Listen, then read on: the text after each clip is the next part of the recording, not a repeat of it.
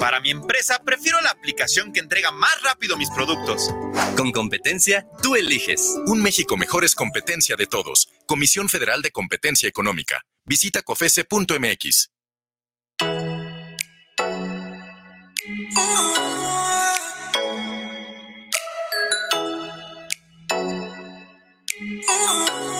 Muy buenos días. Bienvenidos, queridos ciberescuchas, a su programa Entre Amigas y un Café. Sea usted el ampayer principal con sus comentarios en el programa Más de Béisbol, todos los sábados de 1 a 3 de la tarde por la fanpage de Guanatos FM Network, con Israel Trejo, Cristian Languren y el cronista número uno en la Ciudad de México, don Guillermo Cavazos. Además, el ingeniero McCormick. guanatosfm.net.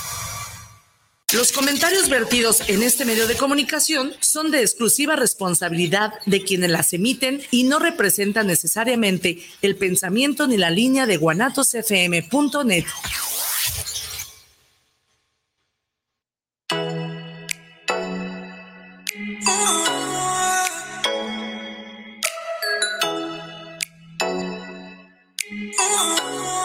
Buenos días.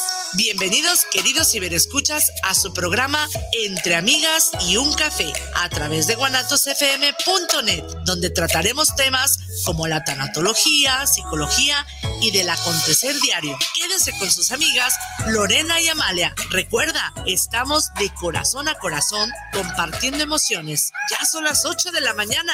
¡Comenzamos!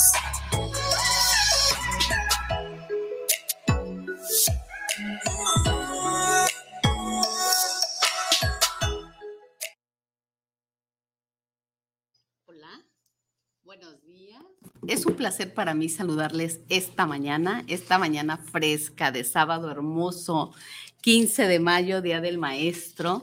Lore Gutiérrez les saluda al lado de mi querida compañera y amiga Amalia Reyes. Buen día, ¿cómo estás? Buenos días, Lore. Qué gusto estar aquí nuevamente contigo en sábado, queridos cibernautas, con el gusto de siempre y con este color anaranjado que traemos para ustedes y proyectarles todo lo positivo de este color. ¿Qué trae ese color este día, mi Lore? Bueno, pues además de alegría, es un color que nos ayuda a socializar, es diversión, es atrevimiento, es brillo, es entusiasmo y es éxito, mi querida Amalia, No, así como pues, juventud. Oh, espero lo hayan anotado, queridos cibernautas, porque es lo que pretendemos cada sábado enviarles esa energía, esa emoción, esas vibras que necesitamos para estar bien dentro de este caos universal que estamos viviendo, aunque se oiga medio dramático, ¿sí? Pero sí, las energías andan un poco alteradas. Entonces nosotros hagamos todo lo posible por tranquilizarnos, vivir eh, con una sonrisa, con paz, con tranquilidad. Y para todas las personas que estén teniendo alguna situación difícil, además de lo ya dicho, pues abrazarlos con cariño y a todos, a todos en general, un abrazo para que ustedes se sientan acompañados igual que nosotros con ustedes. Así es. Y además que nos fija también el naranja, ¿no, Amalia? Se nos ve tan hermoso. Bueno, yo te veo hermosísima. Ya Gracias, espero que igualmente. ustedes, queridos cibernautas, también nos vean así, porque también la verse uno bien y la sonrisa es producto del amor que siente uno por lo que hace. Así ¿sí? es. Y seguido nos comentamos aquí, Lore y yo, eh, queridos cibernautas, de que en sábado levantarnos temprano para venir con ustedes, ponernos bonitas. Bueno, siempre nos ponemos bonitas, aunque no sea sábado. Eh, ¿Qué significa? Significa que amamos lo que nos gusta y es lo que estamos transmitiendo también para ustedes, que lo que se hace con amor, pues mm, lo sentimos que se recibe con amor y co- y con, esa intención va todo lo que decimos en este programa y precisamente hoy vamos a hablar de un tema pues importantísimo en la vida de todos. Así es. ¿sí? Y bueno, agradecer a Guanatos FM que siempre hace posible esta transmisión, al ingeniero Israel que está allá detrás de los controles y que siempre es tan amable, a la Guzgue que también nos consiente ahí con un cafecito, un tecito, una tostada ya a mediodía, etcétera. Y bueno, ciertamente mi querida Amalia y su servidora cada sábado estamos aquí vibrando alto. Agradecidas, contentas, disfrutando este momento, cada espacio, cada programa. ¿Por qué? Porque realmente fluimos y fluimos de la manera más bella. Así es de que muchas gracias por acompañarnos, gracias por estar aquí siempre. Y bueno, a los que nos ven en retransmisión, también un saludo, por supuesto, y mi reconocimiento, mi admiración y mi agradecimiento a cada uno de los maestros a cada uno de ellos. Y bueno, si tuviera que hacer una mención especial, híjole, yo creo que sería un pergamino, porque por supuesto mi querida Amalia Reyes, que también en algún momento de su vida y durante mucho tiempo se dedicó a, a esta parte y a esta labor tan bella, a nuestro querido invitado Julio César Antolín, Alejandra Martínez, Alondra Caballero, y bueno, un sinfín de maestros que sin duda, de manera personal, yo los llevo en el corazón, les admiro y les agradezco sí has dicho algo que, que estoy de acuerdo, sería hacer un pergamino y también en ese pergamino de nombres, de recuerdos, de emociones, de enseñanzas, de vivencias con tantos profesores, pues es lógico que siempre estén algunos en, eh, en la lista en, primer orden, ¿no? Entonces yo sí quisiera recordar este día uh, del Día del Maestro a mi queridísima maestra Beatriz Vallardo, química bióloga que nos dio las clases en la carrera de químico farmacobiólogo. Aprendí muchísimo de ella. Eh, también a mi queridísimo doctor Jesús Torres Galván, que fabuloso, mi querido maestro lo quiero mucho, lo aprecio bastante, mi querido maestro que ya no está aquí, Armando Venegas, y otra infinidad de maestros que no quiero ya mencionar porque luego se, eh, no quiero omitir a nadie, en pocas palabras. y actualmente, pues a mi querida maestra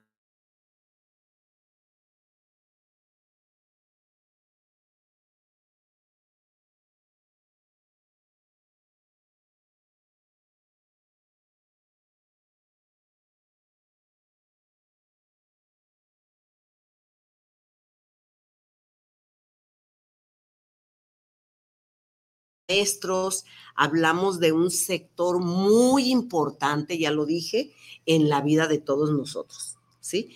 Y obviamente, como en todas las profesiones o vocaciones, porque esta es una vocación también, pues eh, hay quien se distingue, quien se distingue dentro de su ejercicio profesional y vocacional. Por eso hay una frase que me, eh, me gustó muchísimo de Carl Gustav Jung. Tú, sabes quién es Carl Jung. Fíjense lo que él escribió, un, gran pensador. Dice, uno recuerda con aprecio a sus maestros brillantes, obviamente, pero con gratitud, con gratitud a aquellos que tocaron nuestros sentimientos, ¿sí? Y eso es maravilloso. si ustedes tienen algún maestro que los que están estudiando todavía, o si son maestros también, vean la importancia de tocar los corazones. Eso, así es, de contener al alumno, de contener al compañero, de contenerse a sí mismos en el sentido, pues, de, de tanta dificultad, en donde muchas de las veces no solamente es transmitir la enseñanza de la asignatura, sino precisamente ese amor, el poder identificar que tal o cual alumno viene vibrando de tal o cual emoción, en donde en un momento dado también eh, se convierte pues en esa segunda familia, el aula y el maestro, así como los compañeros. Sí, sí, sí, y, justamente el tema de hoy es eh, los maestros y el regreso a las aulas. Eh, si recordamos así rápidamente la trayectoria que, bueno, ya mi edad que he tenido, los que la están viviendo, tú con tu hija y la que tú misma has vivido, pues tenemos maestros desde el jardín de niños, el kinder, el parvulitos, ¿sí? Tenemos la primaria, la secundaria, la preparatoria, ya en la universidad el nivel licenciatura, los posgrados, los posgrados ¿sí? Y hasta hay postdoctorados, ¿sí? Y ya ahora a nivel internacional. Entonces los maestros están presentes en todas partes y como lo dice la felicitación que nos envía eh, Julio, nuestro invitado, que es un doctor en, en educación, ¿sí? en ciencias de la educación. Él dice, todos de alguna manera somos maestros, vamos enseñando y aprendiendo durante el camino. Es correcto. Y entonces, si todos somos maestros, si hemos sido buenos maestros, pongámonos el saco. Y si aún todavía no nos queda el saco por alguna razón, ¿sí? Pues eh, trabajemos para ello.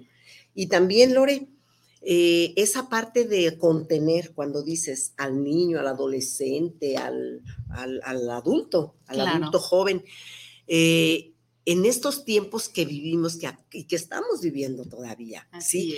El papel del profesor ha sido muy importante. Fundamental. aún a través de la pantalla, a través de lo virtual. Entonces, ¿qué está sucediendo? Ahora regresamos a las aulas. Sin duda. Porque se dice que lo mejor es la convivencia. Así es. Sí, entonces, ¿qué está pasando? Y además ese doble esfuerzo para el docente, ¿no? En donde de alguna manera estaba capacitado para transmitir ese conocimiento, pero el, dentro del aula, ahora que se vino esta nueva modalidad o esta necesidad tras la pandemia, que bueno, por supuesto ya había quien, quien comparte así su conocimiento, pero ahora en donde todos le tuvieron que entrar entonces, en ese sentido también, ¿qué tipo de emociones ha tenido que vivir el docente? ¿Qué tan bien, qué tan difícil les ha ido dentro de esta área? ¿Qué tanto desde el poder abrirse y el decir, sí, yo voy a esta nueva forma, a este nuevo conocimiento, pero aquellos también que por la edad o por otras situaciones, también un poco de temor, de miedo, entrarle a esta nueva modalidad de lo virtual? Sí, eh, yo viví de cerca esas situaciones con las maestras de mi familia, mi querida prima Estela, mis sobrinas Verónica y, Natalie, que son eh, educadoras, ¿sí? Con Nancy Montaño, que también es una gran maestra, y otras maestras que, que vi de cerca. Eh, pues haciendo lo mejor, lo mejor de ellas, y que algunas, y, eso ya lo sabemos, si hiciéramos una estadística, no sé, creo que no tengo ahorita el dato, pero hay quienes prefería, prefieren quedarse en casa, seguir dando clase, y otras prefieren a las aulas. Pero bueno, finalmente hay quien marca las pautas y, y, hay que seguirle por ese camino, ¿verdad? Así es. ¿Sí? Bueno, mi querida Amalia, ¿qué te parece si nos vamos para que regrese el invitado, pero compartimos antes el teléfono aquí en cabina. Sí, el teléfono es el 33 17 28 01 13. 33 17 28 01 13, sin eh, olvidar, Lore, recordarles a nuestros cibernautas que tenemos un taller en puerta el día 29. Eh, se llama Cuidando a Mamá con Amor, ¿sí? Es un apapacho emocional, vivencial para todas ellas y sean mamás o no sean mamás, pueden estar ahí. Es para las mujeres en general. Pueden regalárselo a su mami, alguna tía querida o ustedes mismas asistir. Entonces los esperamos, los esperamos el día 29 llámenos ahí en el flyer que tenemos, eh, aparecen los teléfonos. Sí, ahorita aparecen ahí en la pantalla los teléfonos, tanto el de Amalia como el de su servidora. Y el de Alo Caballero está en el flyer también. Y si no, ahorita en un momento se los damos. Lo compartimos. Regresamos entre amigas, y, un café.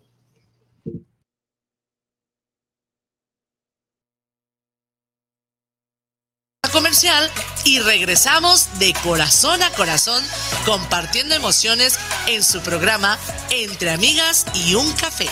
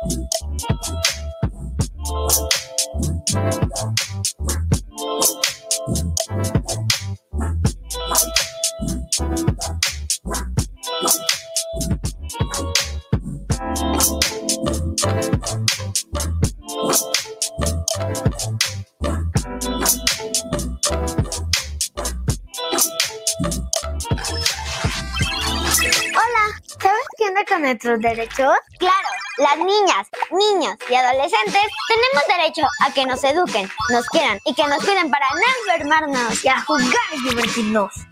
No importa dónde nacimos o cómo nos vemos, todas y todos los tenemos. ¿Quieres saber más?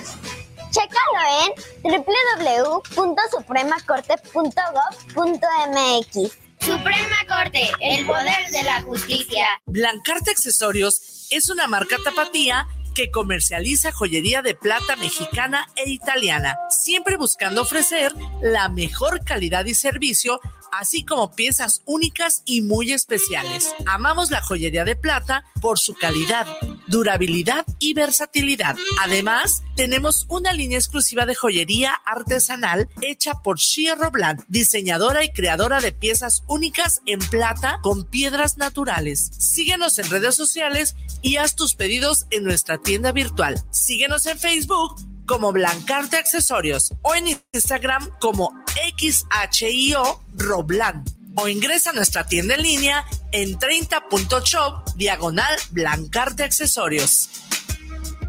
Incansables y constantes, nuestras madres han forjado este país. A ellas dedicaremos recuerdos, reflexiones y mucho cariño. En la música, una gran mujer, Alejandra Ábalos, con su más reciente producción. Este domingo platicaremos sobre el derecho a la lactancia, las madres migrantes y la salud de la mujer. Y conoceremos a fondo a Laura Esquivel y su mundo interior. Fernanda Tapia. Y Sergio Bonilla. Los esperamos este domingo en la Hora Nacional. El sonido que nos hermana. Esta es una producción de RTC de la Secretaría de Gobernación.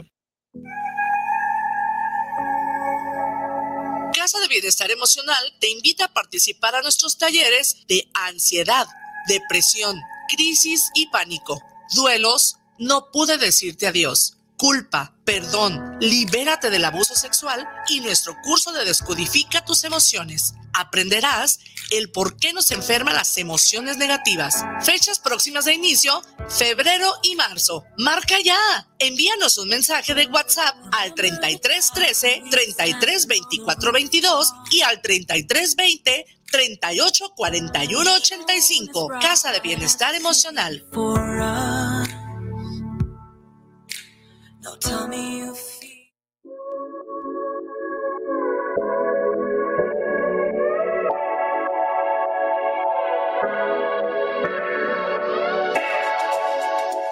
Estamos de regreso en su programa Entre Amigas y un Café. Mándanos tu comentario al WhatsApp 3317 280113. Continuamos.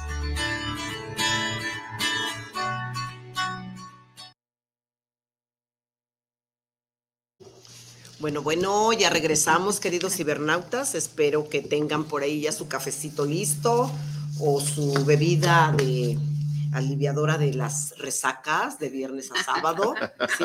O algo que les apetezca. Nosotros estamos aquí con una tacita de nuestro programa y de Solución y Evolución, quien es quien coordina y organiza nuestros eh, talleres.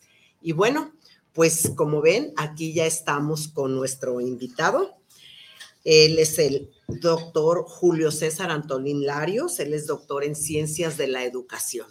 Entonces, pues tiene eh, conocimiento de lo que va a hablar esta mañana y de lo que queremos saber. Hace aproximadamente un año él estuvo con nosotros, comentábamos antes de entrar al aire, de cuando estábamos en la pandemia, todo lo que daba. ¿sí? En ya a dos años, a dos años de la pandemia y, y a un año de no, de no vernos, eh, creo que hay datos, datos y cuestiones que comentar. Y también ustedes, queridos cibernatos, recuerden que tenemos el 33 17 28 01 13 para darle la bienvenida también por las redes a nuestro queridísimo doctor Julio César. Bienvenido, y gracias por aceptar. Al contrario, muchísimas gracias y muy agradecido, Amalia Lorena, de volver a estar aquí en su mesa y poder compartir con tu público, eh, pues todo esto que ya hablábamos de hace un año, muchas cosas y que ah, pues ahora son una realidad. Sí, que ahora ya estamos sin, sin la máscara, que ya también le pusieron el síndrome de, de la cara descubierta o de la cara sin máscara, de que Sí. nos da miedo. Sí, a veces hasta vernos al espejo, ah, caray, esa Ver nuevamente nuestra realidad. Sí, nos angustia no traerla, ¿verdad? Sí, sí, sí, aunque la sonrisa creo que nuevamente se ve, aunque sonreímos con los ojos, pero la sonrisa desde donde siempre la expresamos creo que, que vale la pena, ¿sí? Así que aquí estamos. Así es, pues bienvenido una vez más. Julio. Muchas gracias, Lore. por haber aceptado la invitación. Y bueno, ¿por qué la importancia, Julio, del retorno a clases? Miren, eh, una parte muy importante de este aspecto es acerca de ese vacío que existía en el ser humano de ser un ser social.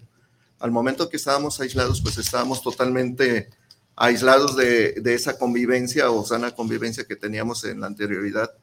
Y por supuesto, el encontrarnos 24/7 en un espacio cerrado, pues habla de muchas situaciones.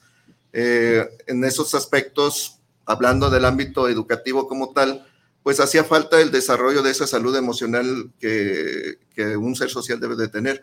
La sana convivencia, la tolerancia, los aspectos de convivencia sana con otra persona que no fuera el padre, la madre, los hermanos, el buscar la plática, el compañerismo, el respeto y sobre todo eh, eh, muchas de estas cuestiones de ilusiones, ¿no? De, de colaborar en conjunto.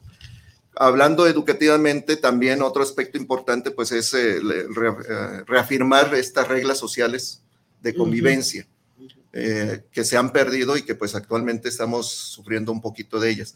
El hecho de que estemos escondidos atrás de un teléfono, el que estemos juntos pero separados, el que nuestro conocimiento sea demasiado limitado, pero sobre todo en el ámbito de la convivencia social. Nos hacía falta ese, ese ambiente pues de relajo, de, de sana convivencia, a lo mejor también de enojarnos, ¿por qué no? De, de ese enfrentamiento de algunos aspectos eh, sociales que se viven solamente en la convivencia con otros. Sí, y creo que uno de los retos mm, para mí eh, muy significativos en esta convivencia, en este relajo, que pues no sé por qué diga relajo, a los mexicanos no nos gusta hacer relajo, ¿verdad? No, no sé, ¿verdad? Ni bien entre los serios. maestros ni entre los alumnos, pero bueno, que antes de la pandemia pues se enseñaba al niño, al adolescente también, de- en todas las edades, hay que compartir, hay que trabajar en equipo, hay que trabajar unidos. Y ahora, pues, ah, no nada más es eh, virtual o metáfora, sino que sí estuvimos bien separados, ¿no? Entonces, ese reto de que sobre todo a los niños de primaria y, y- de kinder, ¿no? Preescolar. Preescolar, eh, cómo lleva tu lonche, pero no lo compartas, ¿sí? O no recibas del otro un pedazo de lonche, ¿no? Y esos son los, los, es un ejemplo de tantas otras cosas. Esos son los retos y por eso, como decíamos, eh, decías tú en tu pregunta, Lore, ¿por qué la importancia del regreso a clases? Es volvernos a habituar a todo eso. ¿Qué vamos, qué van a hacer? ¿Cómo le van a hacer los profesores? ¿Estamos preparados, los maestros en, en casa, para retomar esa nueva convivencia normal, digamos? Hay un aspecto importante, ¿no? Eh, y no solamente la cuestión de, de volver a socializar, la actividad física, la actividad eh, social como tal. Volver a estos, a estos nuevos retos, porque realmente es un reto, nos acostumbramos prácticamente año y medio, casi dos años, en, muchas, en muchos casos, a no, a no socializar. Entonces, eh, sí representa reto no solamente para las escuelas, sino también para la propia sociedad, porque se acostumbró a tener otro ritmo más relajado, sin tanto esfuerzo, sin tanta exigencia. Y ahora se está volviendo a acelerar. Es un proceso de, yo le llamaría, de evolución, Sí. porque también eso es un aspecto importante que tuvo repercusiones en el cuerpo, en la mente y, y en los corazones. Entonces, sí es un reto muy difícil, no, no estamos tan preparados porque todavía vemos algunas situaciones en escuelas que no tienen los elementos suficientes para poder trabajar adecuadamente. Eh, se habla de una sana distancia, pero la realidad es de que el niño se brinca todos esos aspectos hablando de niveles de preescolar, primaria. Pero lo más importante que debemos de, de- de valorar en, en este sentido de este esfuerzo es de que esta transformación de nuestra dinámica social va a tener otra nueva realidad. Eh, la, la cuestión de que anteriormente estábamos muy acostumbrados a ser demasiado sociales, pues ahora como que sí se está limitando incluso hasta hasta para las relaciones humanas. Eh, tenemos cierta distancia todavía. Implica mayores esfuerzos, mayores exigencias y todavía como que si no arrancamos bien en ese motorcito, ¿no? Eh, hablando simplemente en, la relación de padre con los, con los hijos. Se aislaron, se aislaron, eh, lo platicábamos hace un año, algunos papás quedaron con un cierto resentimiento de las situaciones que se viven en casa porque se rompió las cuestiones de autoridad, se rompieron las cuestiones de, de obligaciones. Eh, los, los, muchachos estaban tomando las clases en pijama, algunos hasta dormidos. Sí, sí, sí. Entonces, volver a este ritmo de volver a acostumbrarnos a los roles sociales que los jóvenes necesitan para su vida de adultez, pues nos va a costar mucho trabajo. Sí, sí. Nos va a costar mucho trabajo. Ahora hay que levantarse temprano, bañarse, hay que bañarse, bañarse, hay que arreglarse. Nosotros lo hacemos con mucho gusto, pero generalmente este, quienes no están con esa dinámica o, no, o permitieron esa dinámica de no hacerlo, pues está viendo muy complicado la situación. Incluso entre los comentarios de los muchachos ahorita es, ay, ya no quiero estar en la escuela. Me exigen mucho, estaba muy a gusto, me gustaba la clase a distancia y más en los niveles de secundario y bachillerato, hasta la licenciatura lo he escuchado. ¿eh? Sí, hay dos maestros Ajá. en la familia también, perdón, no, no, no, Mónica Montaño y Andrea Bosoletti, uh -huh. que trabajan en el área de la ciencia política. Uh -huh. Y efectivamente eso que mencionas de que los alumnos llegan, ah, yo tan a gusto que estaba en mi casa, ¿sí? Sí, no me sí, tenía que bañar, y sumémosle que, bueno, ese será otro, otro momento, esa cuestión emocional que traen, por lo que acabas de mencionar. ¿Sí? Precisamente es lo que quería comentar es enfrentarse el docente precisamente a, a todo esto, uh -huh. a cómo lidiar, a cómo sobrellevar, a cómo hacer efectiva la clase precisamente cuando se viene arrastrando todo esto. Y más aún mencionabas tú, Julio, ¿qué sucede en casa cuando hay discusiones? ¿Qué sucede en las rupturas familiares? ¿Qué pasa cuando la dinámica de pareja se ha roto a través de de esta manera de convivir en donde había quien no se conocía y bueno, que también afecta directamente a, a, los estudiantes, ¿no? Y si hablamos en todos los niveles académicos, ¿qué sucede también con los adultos? En donde van y se enfrentan a esta nueva forma, pero desde el socializar, como bien lo mencionaste, en donde estaba cómodo en casa y ahora prefiero seguir allá, venir, encontrarse acá. ¿Qué es más difícil? Vaya, porque sé que es distinto Uh -huh. el sobrellevar esta situación con los niveles básicos o a nivel superior, en cuanto a emociones, netamente hablando. Todos en su nivel. A final de cuentas, todos presentan la misma situación en su nivel. Te pongo un ejemplo muy claro, ¿no? Cuando hablamos de un niño de kinder o de primaria, estamos hablando de que este ámbito de socialización, pues era un poquito más el romper la regla de que, ah, pues ahora no cumplo con esta actividad, no cumplo con, con esta aquella. Eh, había incluso hasta mentiras este, que al momento que revisamos algunas actividades, pues decían que las hacían y no las hacían. Eh, cuando estamos en la relación con los papás, pues escuchaba más el común, ¿no? Eh, incluso en vez de te, decirte papá, mamá, ya te decían Lorena, Julio. Uh -huh. Entonces, como que si ya se rompían esos esquemas que anteriormente teníamos en, en el ámbito de, de, figura de autoridad, de cuestiones de relaciones eh, interpersonales y demás, y se está viendo un poquito aquí. Eh, cuando vamos a la cuestión de adolescencia, pues sabemos que el nombre mismo lo dice, en adolescencia, adolece de algunos aspectos sociales este, más, más desarrollados, pero sobre todo en el aspecto de cuando nos enfrentamos a una situación de padre de familia, independientemente del maestro, los maestros también formamos parte de esta sociedad, pues nos encontramos con esta situación de que volvemos a querer imponer algunos aspectos de roles que los estudiantes se supone deben realizar, que los padres tienen que realizar, que los maestros tienen que realizar. Y pues ahorita estamos encontrados con todos, porque somos lo mismo, el, el papá se convirtió en maestro, el alumno se convirtió en maestro, eh, por la cuestión del ámbito del manejo de la tecnología, por poner un sí, ejemplo, un, choque generacional entre profesores y alumnos. Eh, hablemos también de los aspectos en que en muchas ocasiones nos convertimos en hijos, en donde ya estábamos encaminados con el rol de lo que teníamos que cumplir con la escuela. Y a, y a, final de cuentas, pues yo creo que si nos ponemos a hacer un balance, todos tenemos una parte importante en, este, en volver a retomar nuestros roles como tal, para que esto funcione.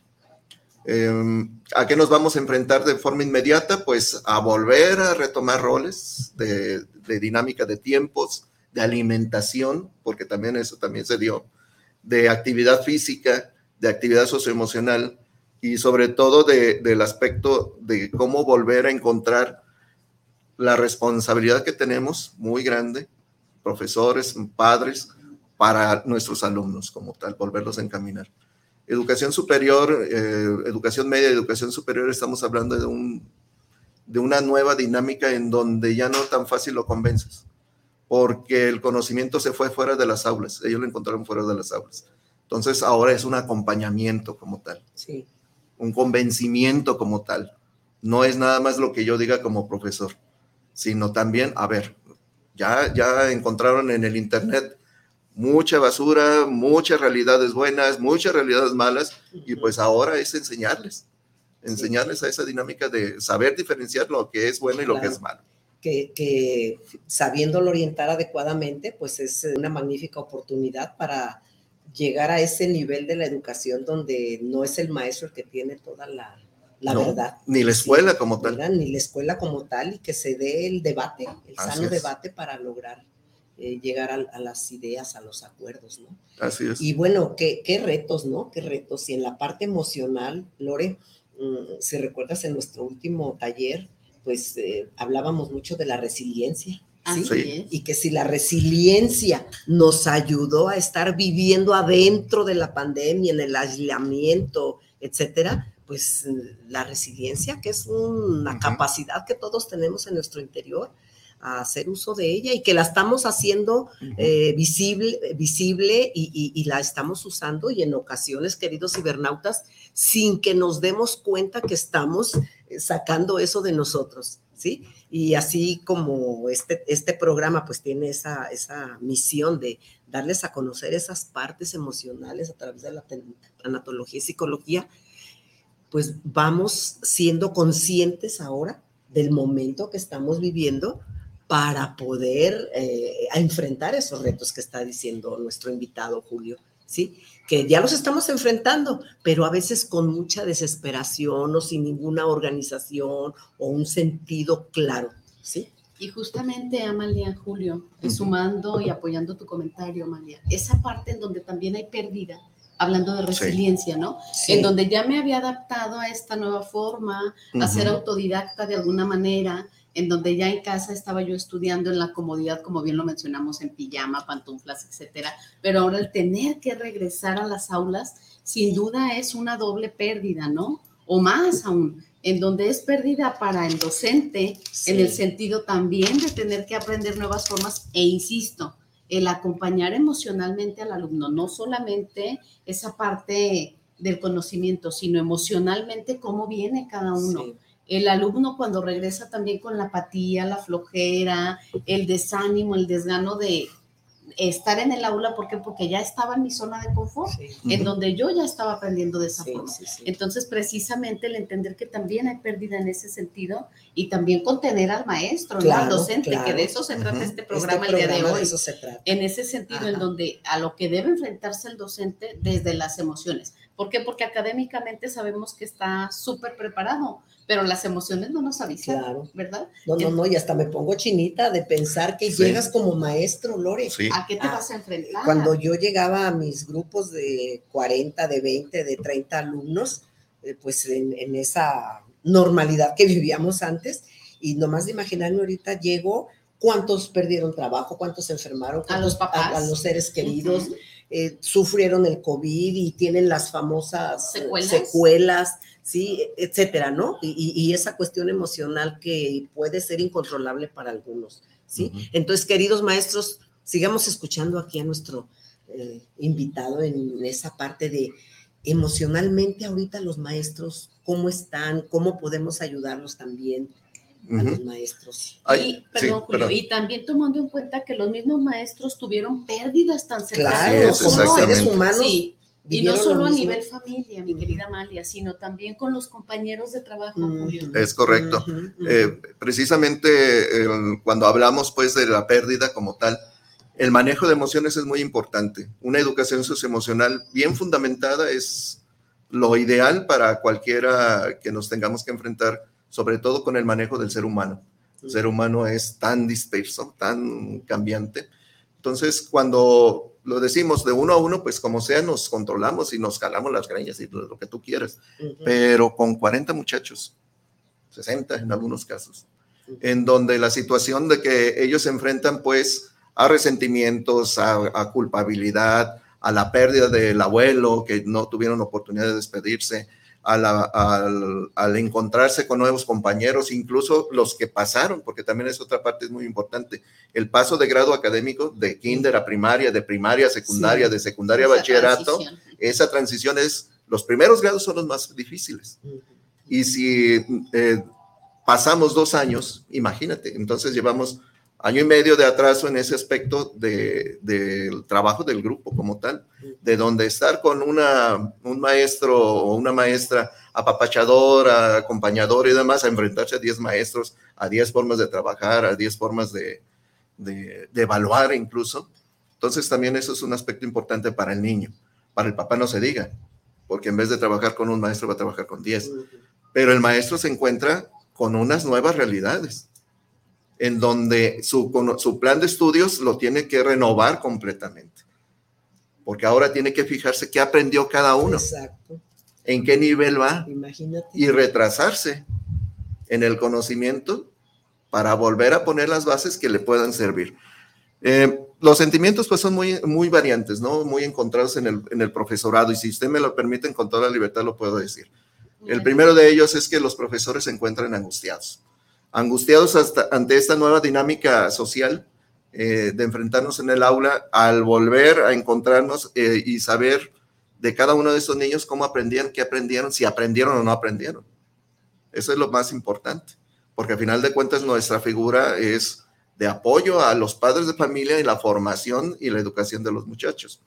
Y, y prepararlos para una sociedad cada, mes, cada vez más demandante en conocimientos, en formas de tratar y no se diga en la, en la dinámica de trabajo como tal. Entonces, pues ese es un primer aspecto. Pues, los profesores se encuentran muy preocupados, sobre todo por las condiciones en las que están encontrando las aulas. Hablan de, suficiente agua, suficiente aire, suficiente espacios abiertos y demás, y pues conocemos la realidad de las escuelas. Entonces, ese es un aspecto importante. Pues afortunadamente, pues eh, algunas escuelas trabajaron con eh, métodos mixtos, pero el trabajar con métodos mixtos también implica otra cosa. Hay que preparar cuatro o cinco planes de estudio, no uno. ¿Por qué? Porque esto implica un plan de estudios para los muchachos que están a distancia, otro plan de estudios para los muchachos que están en el aula, otro plan de estudios para los muchachos que no van. Pero el más importante, el plan de estudios para los que van y no aprenden. Entonces, si hablamos de estas, de estas dinámicas, eh, el profesor pues tiene que trabajar mucho, incluso más allá de su tiempo de aula. Tiene que hacer preparaciones, trabajos, llamadas, porque también los papás se quedan acostumbrados a estos aspectos de atención de llamadas telefónicas y demás. Eh, otra parte importante pues es eh, la cuestión de, de seguir colaborando con los padres de familia. Los padres de familia se convirtieron en profesores vieron la realidad de lo que se trabaja en el aula, muy pesado, mucho, mucha demanda, y pues ahora necesitamos continuar con el apoyo de los padres de familia en ese sentido, porque a final de cuentas, lo que pasó en la casa no sabemos, sabemos el resultado del niño, y ahora estamos retomándolo, pero debemos de continuar con ese sentido. Pero también pues está en el otro, la otra parte de los sentimientos, ¿no? El profesor por naturaleza eh, tiene toda la confianza de que van a salir las cosas lo mejor posible. Entonces, en ese sentido, pues eh, que no decaiga el ánimo, que nos apoyemos, que nos apoyemos entre unos y otros. Estamos hablando de los mismos alumnos. No, no tenemos partido en la cabeza español, matemáticas, ciencias. Es un solo alumno. Entonces, eh, que nos apoyemos en esta nueva realidad y poderlo apoyar de la mejor manera a los jóvenes. Eh, hablaba de la situación socioemocional, cuando hay una empatía del, profesor con sus alumnos, se logra mucho. Cuando hay una empatía del profesor con sus padres de familia, se logra mucho. Pero el profesor es de las, eh, de las labores solitarias, acuérdense. Así es, y justamente ahora que comentas eso, Julio, en relación a los padres, lamentablemente me ha tocado escuchar, mi querida Amalia, en sesión, en acompañamiento psicológico, en donde vienen los papás y dicen, pues es que me mandaron con mi hijo que lo traiga al psicólogo y lleve el comprobante, me mandaron de la escuela. Ay, ¿cuál es la necesidad? Pues que me dé el documento, que venga el sello y la firma. Pero además, escucho tristemente, Julio, Amalia, el que mencionan, no tienen permitido reprobar a mi hijo. O sea, yo estoy tranquila, ¿por qué? Porque mi hijo no va a reprobar. Qué triste escuchar eso. Y aquí es justamente en qué posición colocamos al docente. Sí, aparte con esa tensión, y hay que decirlo con todas sus palabras, porque esto es un mensaje a las autoridades educativas. Eso se llama corrupción. Así es. Eso se llama corrupción. Aquí debemos de valorar adecuadamente al niño. No se trata de reprobar por reprobar, sino de que trabajemos en conjunto en el beneficio de este niño y buscar todos los mecanismos que le permitan avanzar. Sí, pero el avanzar no es una calificación esa es la principal equivocación. Y también eh, el mensaje hacia los papás de que no nos olvidemos que no dejen de ser nuestros hijos. Sí, y además de corrupción, Julio, una falta de respeto. Falta de respeto al trabajo. y un atentado a la formación de la criatura. Así es. Ahora, yo me pregunto, me pregunto, ¿de qué otra manera vamos a resolver esto? ¿Sí? Tú has dicho algo importante y vas a estar de acuerdo, mi Lore. Eh, eh, la, idea del programa y de lo que estamos aquí hablando no es para prender fuego, ¿verdad? Ni para dramatizar, ni, mucho menos. Es, ya dijimos, la resiliencia. Cuando hablas de apoyémonos todos, ¿sí? Volver a trabajar en grupo. Mira, hasta me pongo chinita, porque el, el profesor, como bien dijiste, el maestro tiene una tarea que de repente está aislado pero ahí está también el DIRE, está eh, el coordinador, están los compañeros de trabajo, hasta los que hacen el aseo en, las escuelas, que todo mundo tiene un papel importante. Eso se llama también, pongámosle, solidaridad. Si podemos hacer todo eso, ese es el objetivo de este programa. No es fácil. Decir, ah, mira, qué fácil, tú no estás ante tantos alumnos. Bueno, cada uno estamos desde nuestro ámbito haciendo lo que nos corresponde, al menos por este lado, ¿sí? Mucha gente lo está haciendo, mis respetos para todos, y, unámonos, ¿verdad? En ese aspecto para sacar adelante a nuestros niños, apapachar a nuestros maestros, ¿sí? Y que los padres de familia sepan que forman parte también de esa área educativa y que los consideramos, porque tienen que salir a trabajar, ¿sí? Tienen que cuidar niños y aparte ayudar en la escuela. Y esa parte, Amalia, de la responsabilidad y de la conciencia, en donde si un padre está emitiendo ese comentario frente a su hijo, qué es lo que le está transmitiendo, qué es lo que le está enseñando y hacia dónde se postula ese, ese hijo, ¿no? En un momento dado, hacia dónde va. Esa parte creo que es la que perdemos de repente. Se entienden las necesidades, se entiende que quizá es mamá o papá soltero, que tiene demasiada carga, pero eso no justifica el que formemos seres humanos con ese tipo de, comentarios y de pensamiento, ¿no? Sí, y de hecho los pensamientos, las frases de los grandes eh, pensadores y, educadores como son María Montessori y Jean Payet, pues todas esas frases, todas esas ideas que ellos tenían es en este momento también de, resaltar, ¿no? Tengo yo aquí una de Jean Payet que dice, el principal objetivo de la educación es criar personas capaces, hablando de los niños, ¿sí? de hacer cosas nuevas y no solo repetir lo que otras generaciones hicieron. Y queramos o no, estamos haciendo eso, ¿no? Otras generaciones no vivieron esto que están viviendo eh, o estamos viviendo en este momento. Entonces tenemos que hacer cosas nuevas, ¿sí? Tenemos un plan de estudios acomodado a diferentes formas, ¿no? Por la distancia o el grado de, aprendizaje de las criaturas o de los jóvenes. Pero lo principal, lo principal es crear, formar en esas personitas cosas que los lleven, sea el momento que sea, a ser las personas que necesitan ser. Y sobre todo reconocer la labor del docente y ser agradecidos. Porque hay quien también lo dice, es que es su obligación. O sea, hay quien lo dice. Es que a veces se confunde eso. Así es. A veces se confunde ese, ese aspecto. Miren, eh, la, la, escuela es para formar hábitos y valores, como tal, pero la educación se da desde casa. Sí, sí. Si, si nos ponemos a pensar, demos un poquito de tiempo por amor a nuestros niños. Sí. Todos estamos trabajando alrededor de, de nuestros alumnos por algo, pero lo- independientemente del conocimiento, de lo que se implica eh, algunos roles, debemos de dar amor a- y tiempo a nuestros hijos. Sí. Tanto los maestros, los padres, como las propias autoridades debemos de enfrascarnos en darles el tiempo que sea necesario para seguirlos apoyando. Eso es lo más, es lo más importante. Todos tenemos problemas. Las escuelas, las autoridades en casa, todos tenemos problemas. Y los niños también los tienen. Pero a final de cuentas, el adulto ahí somos nosotros. El pensante somos nosotros. Entonces busquemos lo mejor para nuestros jóvenes, para nuestros niños, para que ellos puedan ser agradecidos en el futuro.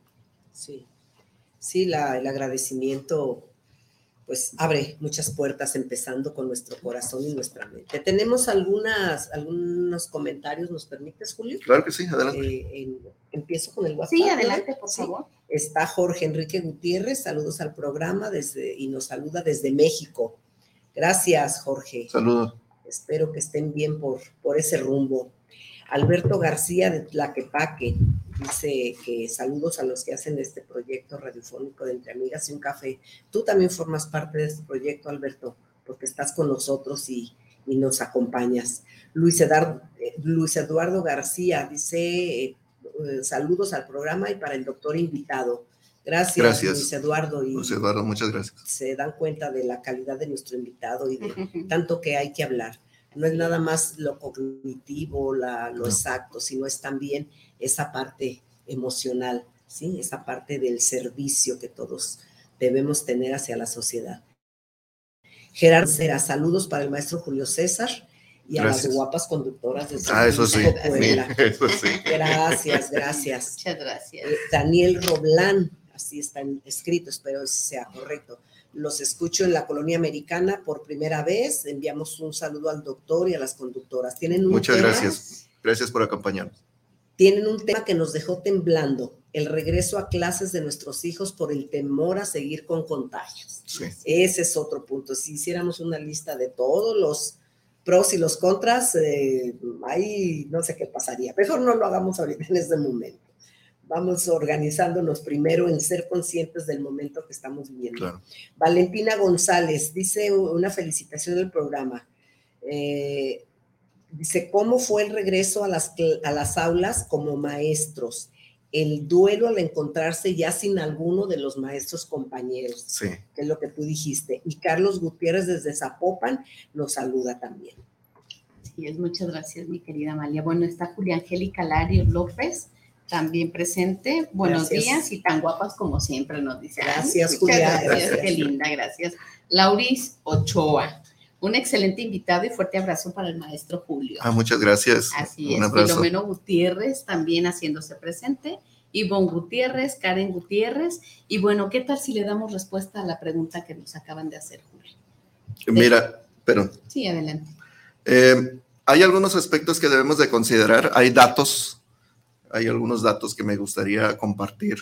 eh, hablando de estadística educativa oficial por parte de la, de SEP, lo pueden consultar en la página de, indicadores educativos de la SEP, pero hablamos simplemente de algunos datos importantes. Miren, el primero de ellos habla de que de uno de cada tres alumnos a nivel mundial, ¿eh? este, este es un dato a nivel mundial, uno de cada tres eh, alumnos inscritos no tuvo acceso a ningún tipo de formación. Es decir, estaba inscrito ante la autoridad educativa, pero pues no tuvieron ni, el acceso ni a materiales, ni a internet. Es decir, existe una enorme brecha digital. En las ciudades lo vivimos eh, más o menos 8 de cada 10 tenemos un acceso de alguna manera. Estamos hablando que conforme INEGI nos dijo que el alumno, 8 de cada 10 alumnos estaban tomando sus clases en el teléfono celular y el teléfono celular era de la familia, ni siquiera era propio. Wow. Entonces, imagínense en familias que teníamos cuatro o cinco alumnos en edad escolar. Entonces, pues era competir por el teléfono. Y es real. Y horarios, 11 de la noche, eh, o sea, una cosa Sí. in- increíble. pero estamos hablando pues de que uno de cada tres alumnos, a pesar de estar inscritos, no tuvieron ningún tipo de formación. Hablamos que en México un 25% de los padres de familia perdieron su fuente de trabajo, su fuente de empleo. Esta fue otra situación en donde el padre de familia, además de la situación económica, la pierde y con las necesidades pues que, tenía de, familia como tal. Eh, hay otro dato también interesante, la matrícula escolar en México disminuyó un 3%, pero hablar de un 3% de matrícula escolar, estamos hablando de que se perdieron eh, la inscripción 1.1 millones de alumnos. Wow. Si lo vemos disgregados en los niveles educativos, los dos extremos de la educación básica fueron los más afectados. 10 de cada 100 alumnos de kinder dejaron de estudiar. En preparatoria, 5 de cada 10. Entonces estamos, sí, perdón, 5 de cada 100. Entonces estamos hablando pues de que sí tuvimos una importancia. Hablando del nivel de preescolar, este 10% que ya nos inscribió representa 562 mil niños que dejaron de tener educación preescolar como tal, formal.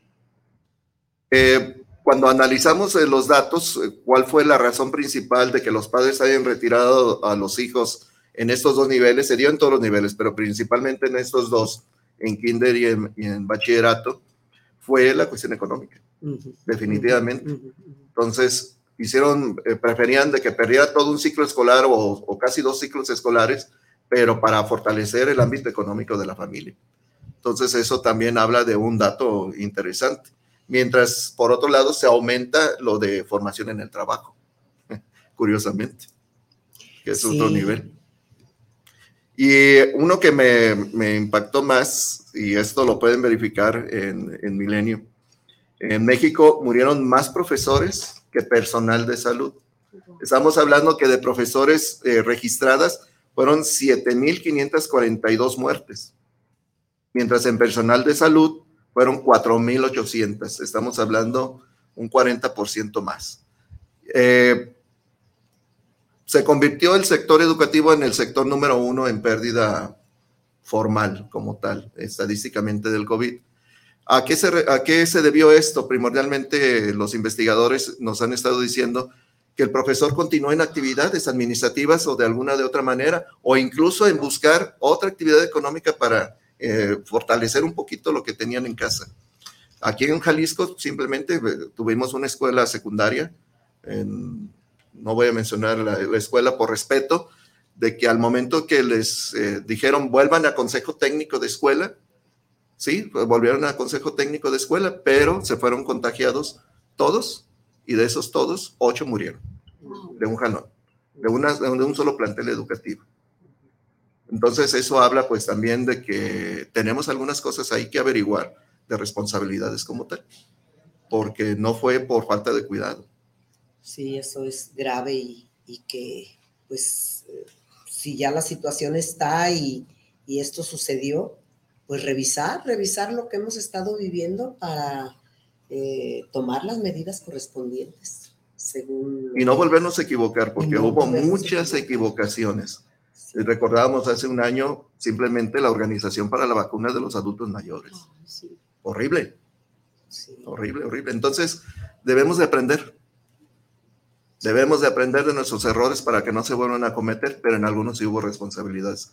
Aquí, volviendo pues a, a ese tenor, reconozcamos de todos los esfuerzos que hubo por todas las partes, por todas las partes, perdonemos lo que tengamos que perdonar y continuemos avanzando.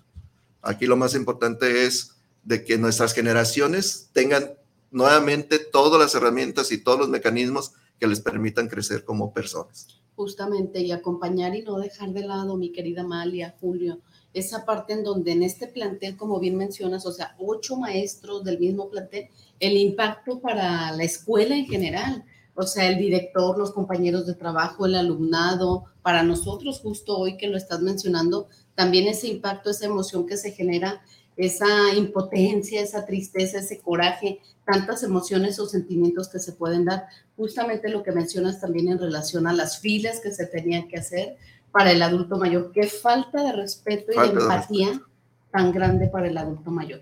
Sí, dicen que mirar al pasado es eh, voltear a verlo para aprender. Así es. ¿sí? Para aprender. A veces decimos, ya lo pasado, pasado, que la canción es muy bonita, ¿sí? Pero verlo en el sentido positivo, ¿qué voy a aprender? Exacto. ¿Sí? ¿Qué aprendimos? Y ya sucedieron las cosas, estamos ya en este momento, en el aquí y en el ahora. ¿Y qué sigue? ¿Qué sigue? Tomar de ese pasado lo que nos convenga, ¿sí? Y que no se nos olvide que todos estamos en el mismo planeta, ¿sí?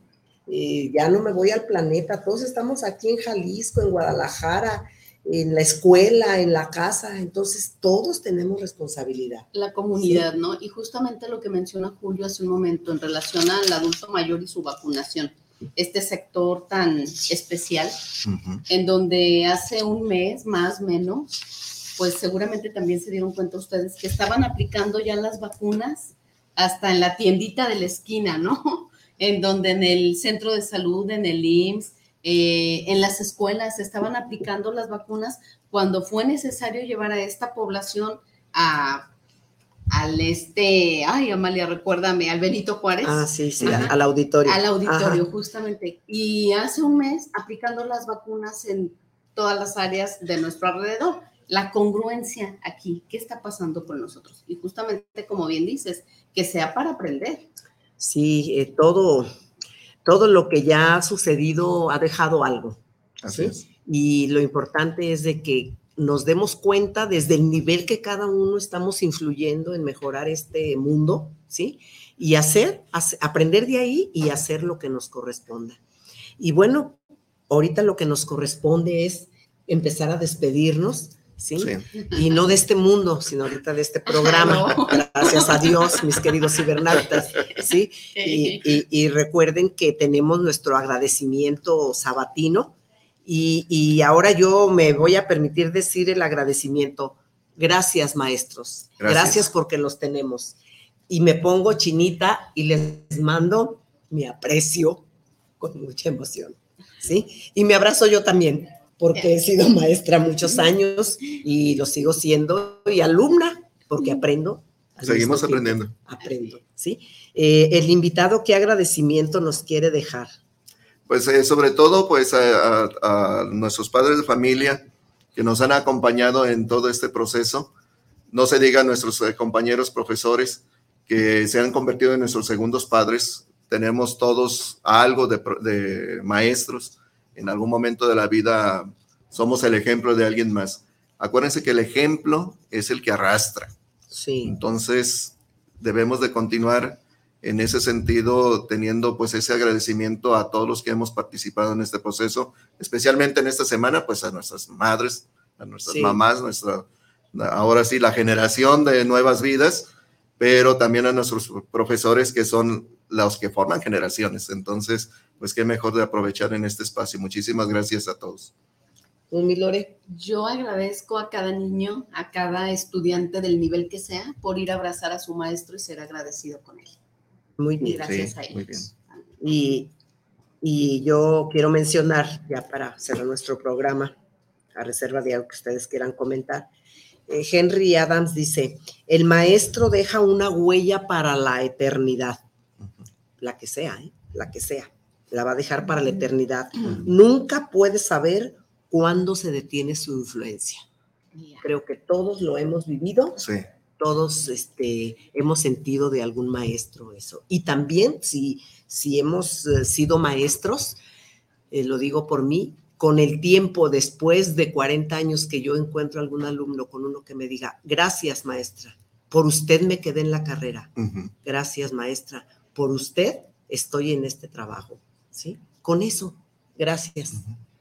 Gracias. Ya dije. Sí, Muy no, sí claro que sí. sí. Sin duda. Discúlpenme sí, que hable ahora yo mucho no, de mí, no, pero es a lo que yo me dediqué toda la vida, Excelente. sí, 40 años y, y es un orgullo para mí ser maestro y entiendo a mis queridos maestros, colegas, compañeros, los quiero mucho. Y Julio, qué bonito, qué bonito ha sido este programa, porque así tengan otras personas otros datos de los que aquí dijimos. Generalmente hay otros datos. Es una realidad. Es una realidad, así es. Así es, pues muchas gracias y bueno, gracias al público que nos hizo el favor de acompañarnos el día de hoy. Gracias a los que nos siguen en la retransmisión o por Spotify también.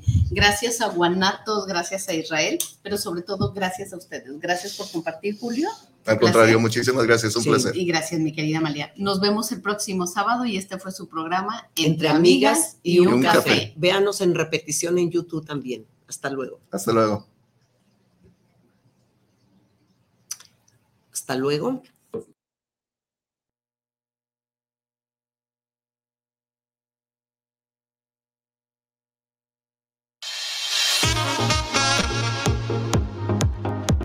Su programa matutino Entre Amigas y un Café, donde compartimos temas del acontecer diario. Les esperan el próximo sábado Lorena y Amalia, de corazón a corazón, compartiendo emociones.